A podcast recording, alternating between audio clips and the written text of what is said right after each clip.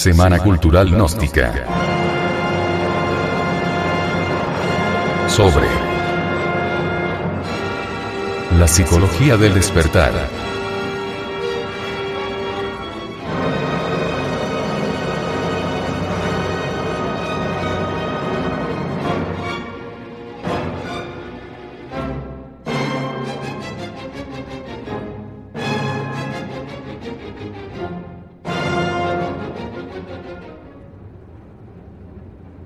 ¿Qué es la psicología del despertar? La psicología, literalmente la ciencia del alma, ha renunciado precisamente al estudio del alma, para restringirse a una materia más observable y medible como lo es la conducta. Sin embargo, cuando los psicólogos se ven obligados a volver a la vieja cuestión de qué es el hombre, como han tenido que hacerlo los teóricos de la personalidad, las opiniones se dividen y cada escuela presenta su propia concepción. ¿Cómo saber si alguien está o no en lo cierto? Al momento no hay forma de comprobarlo de acuerdo al método científico. En este punto la psicología se enfrenta con el problema que nos plantea la enseñanza sufi. La luz verdadera. Unos hindúes compraron un elefante que exhibían en un cobertor oscuro. Como verlo con los ojos era imposible, todos los tocaban con la palma de la mano.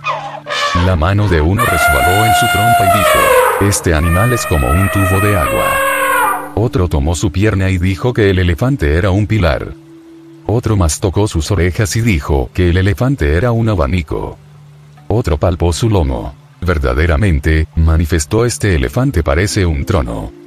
Si cada uno de ellos hubiera prendido una vela, no hubiera habido contradicción. La psicología a la que nos vamos a referir es muy distinta de cuanto podemos conocer con este nombre. En el curso de la historia la psicología nunca se ha encontrado en un nivel tan bajo como actualmente.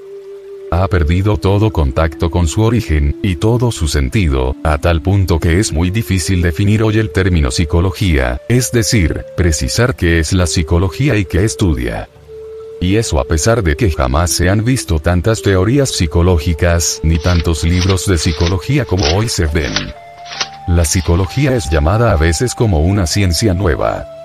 Nada más falso. La psicología es tal vez la ciencia más antigua, y desgraciadamente, en sus aspectos esenciales, una ciencia olvidada. ¿Cómo definir la psicología? Para comprenderlo hay que darse cuenta que, excepto en los tiempos modernos, la psicología jamás existió bajo su propio nombre. Por una u otra razón siempre fue sospechosa de tendencias falsas o subversivas, de carácter religioso, político o moral, y tuvo que usar diferentes disfraces. En la antigüedad, antes que la filosofía, la religión y el arte regio adoptaran las formas independientes bajo las cuales las conocemos hoy, la psicología hallaba su expresión en los misterios, tales como los de Egipto y la Grecia antigua. Más tarde, desaparecido los misterios, sobrevivió bajo la forma de enseñanzas simbólicas que ora se encontraban ligadas a la religión de la época, ora no lo estaban, tales como la astrología, la alquimia, la magia y entre las más modernas, la masonería, la teosofía. Aquí es indispensable observar que todos los sistemas y doctrinas psicológicas, tanto los que existieron o existen abiertamente como los que permanecieron ocultos o disfrazados, pueden dividirse en dos categorías principales. Primero, las doctrinas que estudian al hombre tal como ellas lo encuentran, o tal como lo suponen o parece ser. La psicología científica moderna, o lo que se conoce con este nombre, pertenece a esta categoría. Segundo, las doctrinas que estudian al hombre no ya desde el punto de vista de lo que parece ser, sino desde el punto de vista de lo que puede llegar a ser, desde el punto de vista de su revolución interior posible, o sea, desde la transformación de su alma o conciencia. Estas últimas son en realidad las doctrinas originales, y solo ellas permiten comprender el olvidado origen de la psicología y su significado. Esta es la psicología del despertar de la conciencia. Esta es la psicología del estudio de los principios, leyes y hechos relativos a la revolución del alma.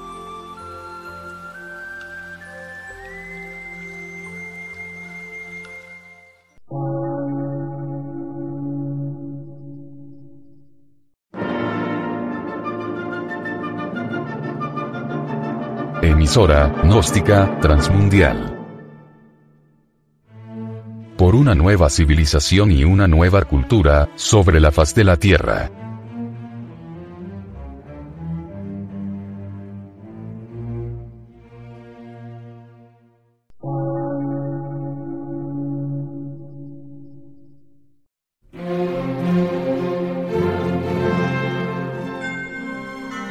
Medio de radiodifusión, científico, artístico, místico y filosófico, de la Asociación Colombiana de Centros de Estudios Gnósticos, Antropológicos, Psicológicos y Culturales. A. C.